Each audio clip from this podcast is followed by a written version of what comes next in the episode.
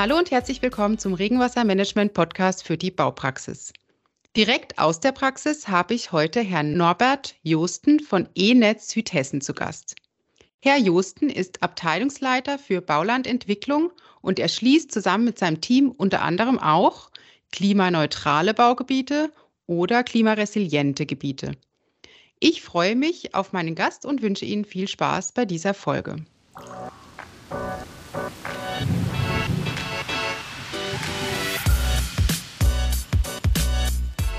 Ja, herzlich willkommen, Herr Josten. Schön, dass Sie heute zu Gast in unserem Podcast sind.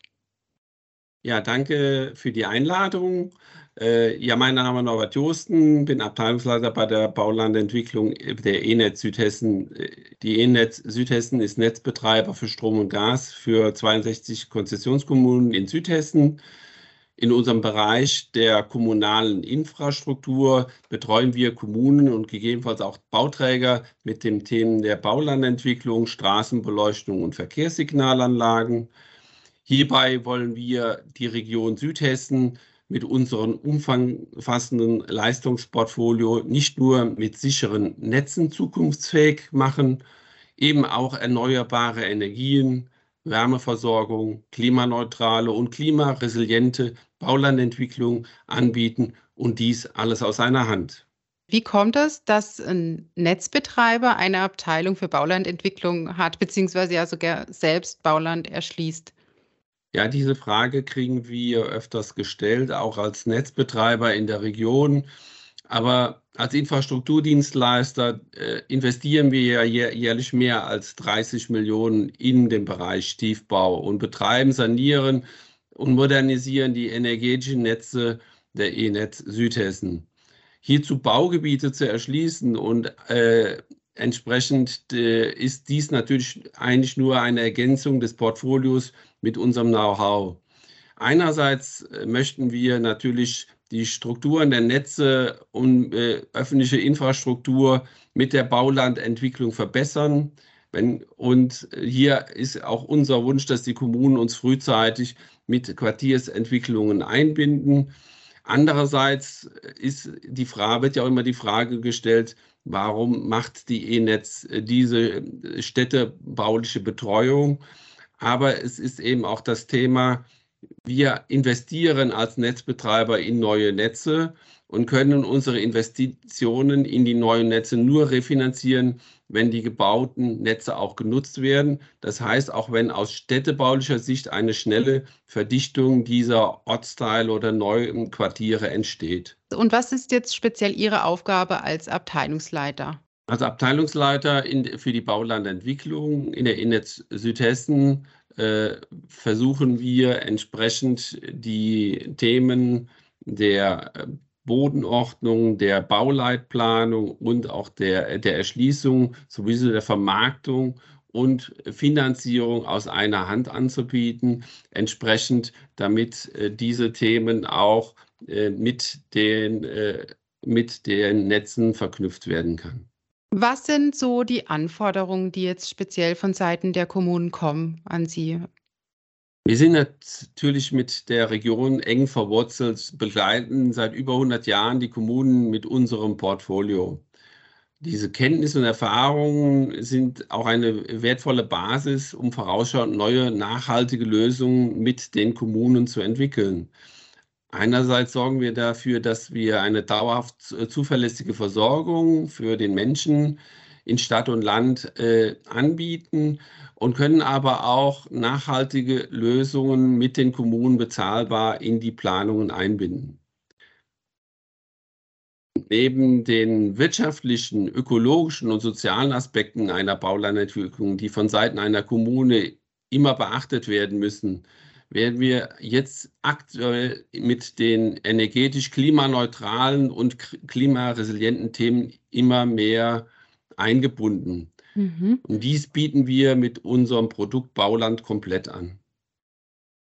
Das beinhaltet Bauland komplett?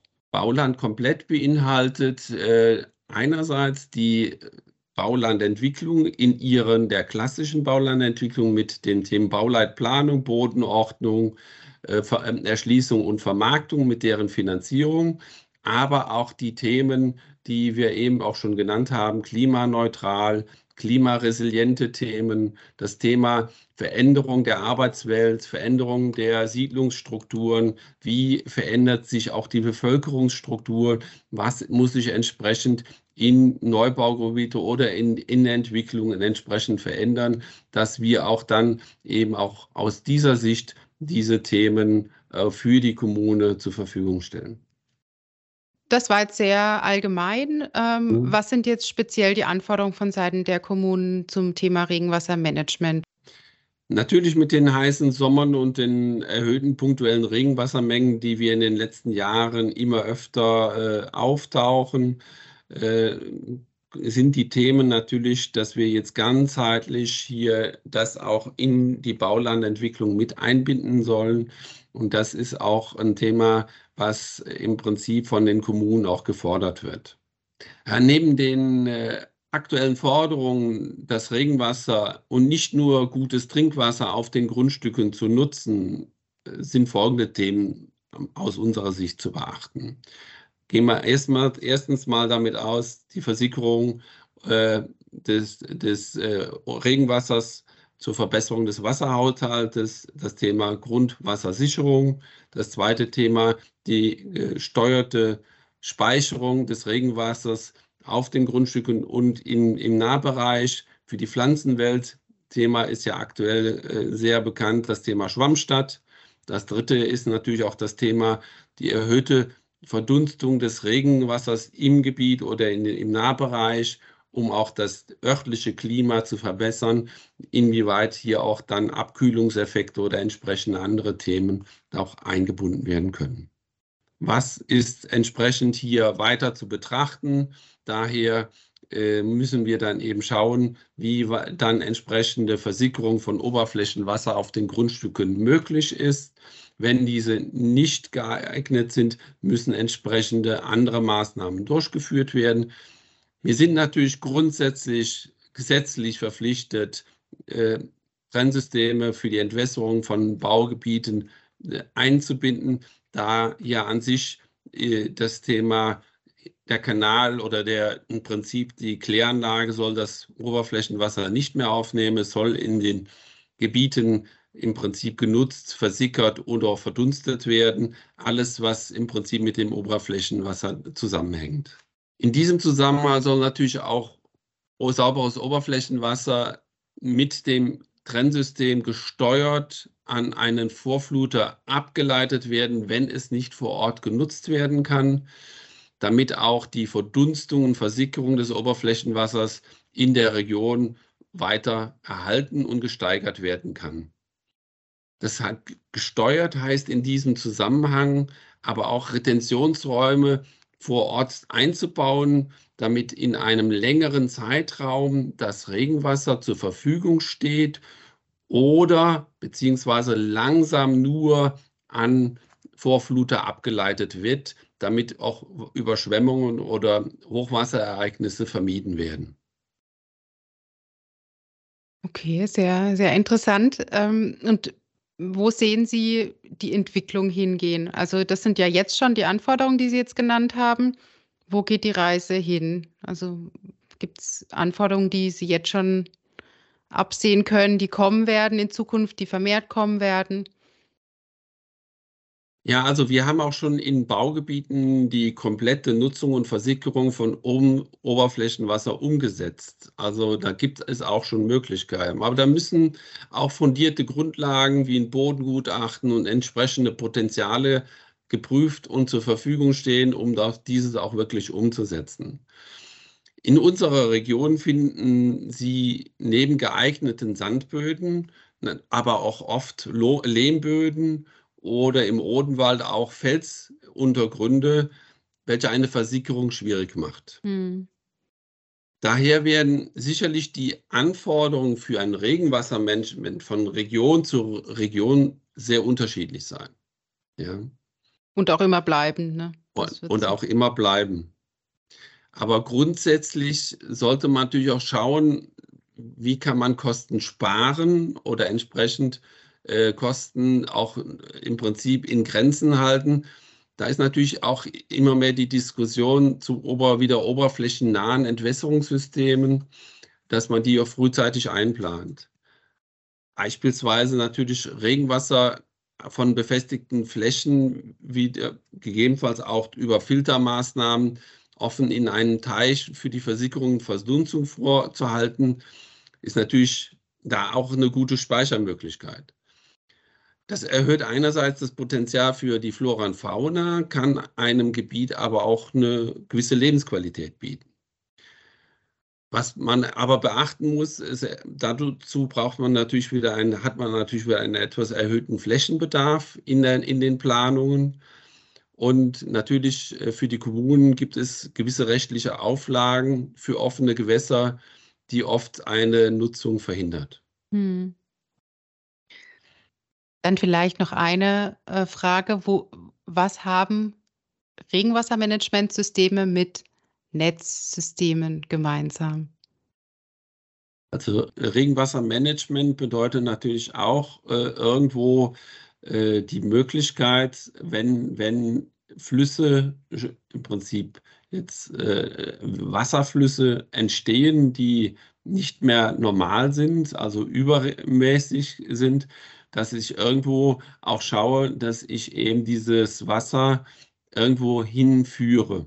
Ja, dass ich eben, wenn ich jetzt im Prinzip, ich habe einen Bedarf oder ich habe eine Menge und diese Menge muss irgendwo ja auch äh, hingeführt werden und entweder muss ich das speichern oder eben entsprechende äh, Regelungen schaffen, damit das Wasser gesteuert eben auch nicht schädigend für die, für die, die Siedlung entsprechend dann abgeleitet werden kann. Ja, also ich meine, wir gehen von dem normalerweise von dem fünf- oder zehnjährigen Regenereignis aus, was normalerweise in, der, in den Planungen ja auch geregelt wird beim Regenwassermanagement und äh, was ja auch dann auch die Gebiete aufnehmen können. Aber diesen, dieser hundertjährige Regenereignis ist ja auch da entsprechend äh, im Prinzip äh, planerisch sehr schwer oder finanziell kaum umsetzbar. Ja. Mhm. Also das ist, das würde auch die, die Kosten wieder deutlich nach oben treiben, was man an Vorsorge treiben muss, um ein hundertjähriges Regenereignis dann auch äh, im Prinzip äh, dann auch, äh, dass die, die Kommune dann also auch ohne Schaden davonkommt. Das mhm. wird es wahrscheinlich, kann man gar nicht bezahlen. Ja. Es gibt Städte, da, da weiß ich, da gibt es äh, entsprechende Regenmassen, die dann auch umgeleitet werden. Und diese Regenmassen, hat man früher eben gesagt, passiert vielleicht einmal im Jahr jetzt eben durch diese Starkregenereignisse oder die Veränderungen, durch die globale Veränderung, gibt es eben das schon öfters als einmal im Jahr teilweise, mhm. dass mhm. eben Regenereignisse da sind, die eben nicht mehr nur einmal im Jahr sind, sondern öfters als einmal im Jahr und dadurch eben diese Anlagen auch dann wirklich sinnvoll sind. Und das ist eben die Schwierigkeit jetzt entsprechend das eben in die Städteplanung mit einzubinden. Wie, äh, wie entwickelt sich das und wie sind die Rahmenbedingungen? Man muss ja auch sagen, es gibt ja viele Ortsbereiche, die auch äh, früher im Prinzip äh, eben nicht eine gute Planung hatten. Äh, dann hat man vielleicht auch mal bei dem einen oder anderen Gebiet gespart Mhm. Und das dann jetzt miteinander wieder zu verknüpfen, ist dann entsprechend schwierig. Und wir haben ja noch oft Mischkanalsysteme, wo Oberflächenwasser dann entsprechend auch eingeleitet wird. Aus meiner Sicht eine ganz einfache Basis ist auch, man redet ja immer öfters, die Mischkanal, also die Kanalsysteme müssten ausgewechselt oder erneuert werden. War äh, und oder vielleicht sogar vergrößert werden aufgrund dieser neuen Thematiken. Aber vielleicht gibt es auch einfachere Lösungen, zum Beispiel, dass man eben im Prinzip dem jedem Haus oder jedem Gebäude sagt, äh, dein Dachflächenwasser kannst du jetzt nicht ungehindert in den Kanal ableiten, sondern du speicherst jetzt erstmal pro Quadratmeter eine gewisse Menge auf deinem Grundstück und nutzt das für dich selber? Mhm. Oder leitet, leist, leitet man nicht mehr in die Kanäle ein? Und schon ist, glaube ich, diese Überforderung der Kanäle oder der alten Kanäle vielleicht auch gar nicht mehr gegeben. Mhm. Aber das sind auch politische Entscheidungen, die geschaffen werden müssen. Ne? Ja. Dass man, da gibt es sicherlich einfache Lösungen, die muss aber auch die Politik annehmen und die Politik auch umsetzen. Ja. Ja, viel, vielen Dank, Herr Justen, erstmal für das wirklich sehr interessante Gespräch. Ähm, Dankeschön, dass Sie zu Gast waren bei uns in der ersten Folge in diesem Jahr. Gerne. Gerne wieder. Sehr schön. Und ich wünsche Ihnen alles Gute. Wünsche Ihnen auch, Frau Haller. Schönen Dankeschön. Tag noch.